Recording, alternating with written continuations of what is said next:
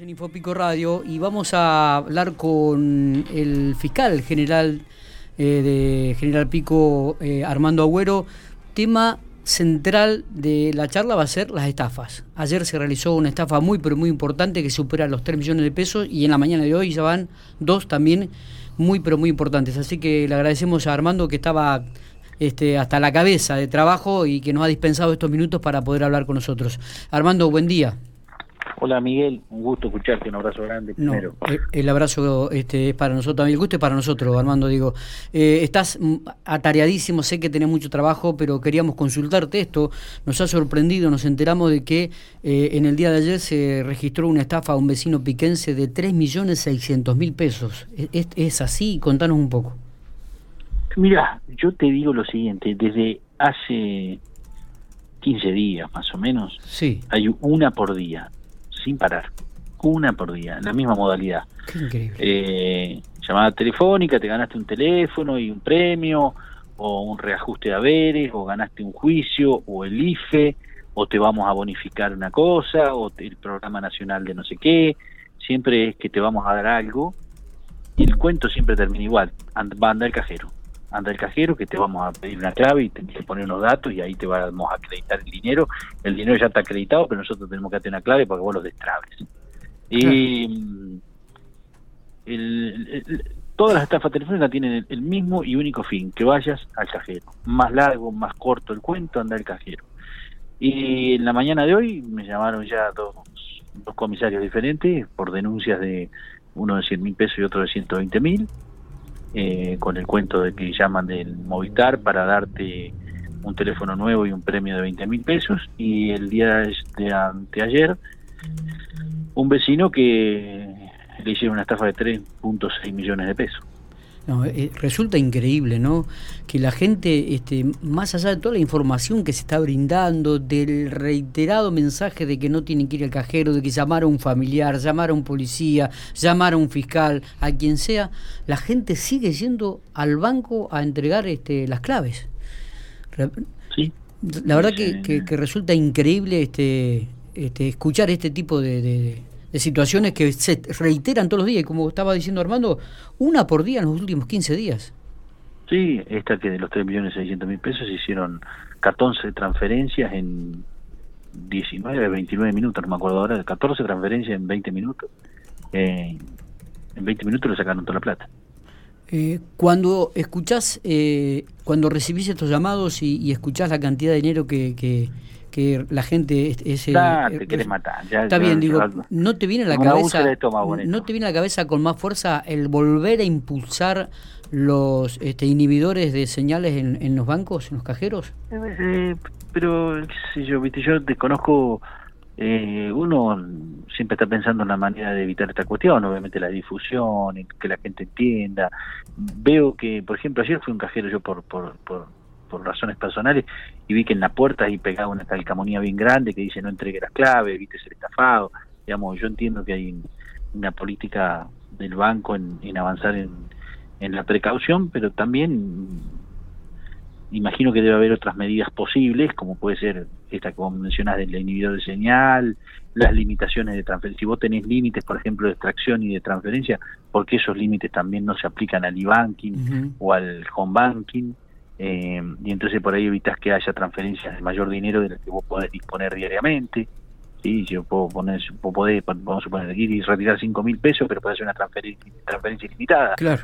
Entonces debería haber límites también para el tipo de transferencia electrónica, eh, diarios o por operación, no lo sé. Otros mecanismos que, si bien son limitaciones a la actividad comercial, eh, evidentemente están ocurriendo cosas que requieren poner ciertas limitaciones para evitar eh, perjuicios, ¿no? Porque imagínate que este millón, este señor que le sacaron 3 millones y medio, increíble. Eh, por, por, por más que ellos salgan, si te digo que hicieron 14 transferencias, estoy buscando 14 destinos diferentes de ese dinero, ya lo dividieron por 14. Claro. ¿Qué chances tenés uno de encontrar en 14 personas eh, que nadie la haya sacado? y, y, de hecho, hoy estoy averiguando los 14 destinos, y una vez que tengo los 14 destinos, eh, preguntar a esos bancos si efectivamente está el dinero ahí. Si me va a llevar el día y mañana, y para mañana capaz que se lo sacaron.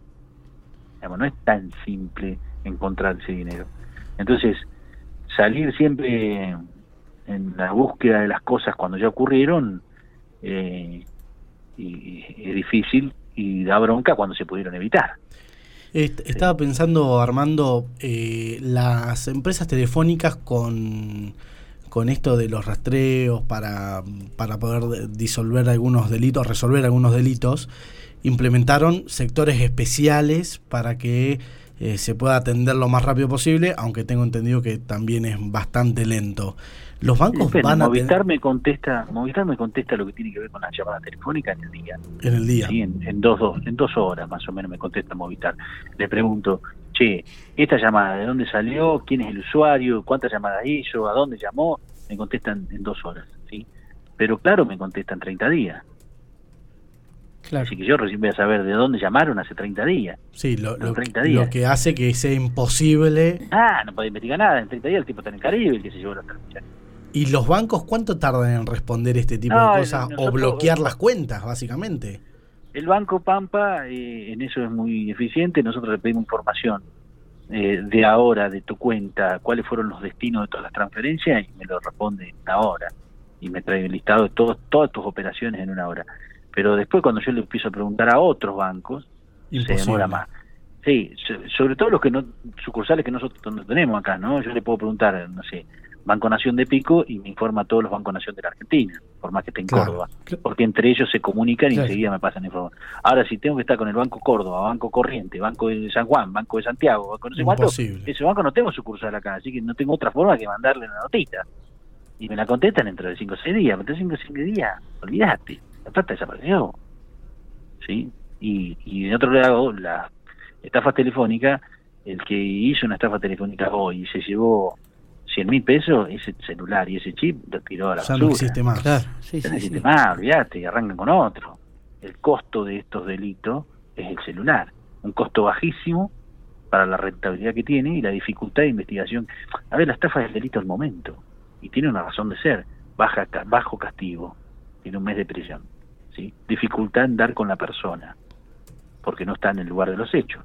Imposibilidad de que la policía sepa quién fue, que la, que la víctima se hace quién fue. ¿sí? En el peor de los casos te dicen, no, yo recibí la plata, pero no soy el que hizo el negocio. O la llamada, porque yo la llamada no, la escucho, no puedo decir peor aún. Claro, así que ni, ni estafa ni en encubrimiento en el peor de los casos. ¿sí? O te dicen, no, yo también fui víctima, me, me, me la depositaron, yo no sé por qué me la depositaron. Y, no es nada encima. Digamos, él es el delito del momento porque tiene una eh, enormes chances de que no ocurra nada, porque la investigación se frustra por un montón de circunstancias, y una enorme chance de que se hagan un montón de dinero. Hemos tenido un montón de casos que Qué frustración logrado debe ser para ustedes, ¿no? ¿Eh? Qué frustración debe ser para ustedes. Ah, cada vez que me llama un comisario y me dice Armando tengo otra, nada, ya, me quiere matar. Eh, además todos los días, lo último, como que terminas naturalizando las cosas, pero eh, pero sí me da pena por mucha gente que, que, que, son laburantes, que son... Que pierden sus ahorros, todo. Sí, pero bueno, ponele que el ahorro, porque hay gente que le sacan 20, 30 mil pesos que tienen en la caja de ahorro, que es el sueldo de ese mes, ¿sí? Bueno, si fuera eso no es problema, porque el mes que viene ya está, ¿sí? Te ajustas este mes y el mes que viene arrancás. Pero el tema es que van y le sacan un crédito. Claro, sí. Y lo dejan enganchado con 150 lucas, que pagaron 36 meses, que se le hacen 400, y, y los tienen que pagar todos los meses, y no es tu tía. Y cuando lo hacen con un jubilado, con, con una persona que son los más vulnerables en este país, no le alcanza para comer, menos le va a alcanzar para pagar el crédito.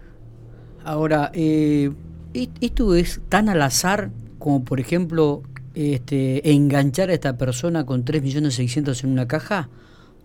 Sí, sí. O, no, no, es que están. No, no, de hecho. Marcan números, cualquier número, digamos. Ahora, fíjate que tenemos un problema. Antes yo te decía, che, 011 no atiendas. 03511 no entiendas, que son los más, Córdoba y Buenos Aires son los que más llaman. Ahora los tipos compran chip de pico. ¿Vos vas a recibir la llamada con 232? Claro. No, no, es, es no, no, hasta en eso te confías. Es, es increíble y además esto que la gente no entiende que no hay que ir al cajero para ningún trámite que te pidan de una transferencia, para nada. nada. Simplemente es eso. La plata tuya, nada más. Simplemente es eso. Armando, te agradecemos estos minutos. Ha sido muy claro con el tema. Ah, y, no, el agradecimiento a ustedes. Y, lamentamos. Por esto porque a los vecinos que, realmente son los damnificados, ¿no? Y los que están sufriendo en este momento está bien. El error ya está cometido, pero este, sufren en este momento, como vos decís, eh, algunos se quedan con un crédito a pagar en 36 cuotas, otros con los ahorros, otros porque habían vendido algo y se les llevó, se los llevaron.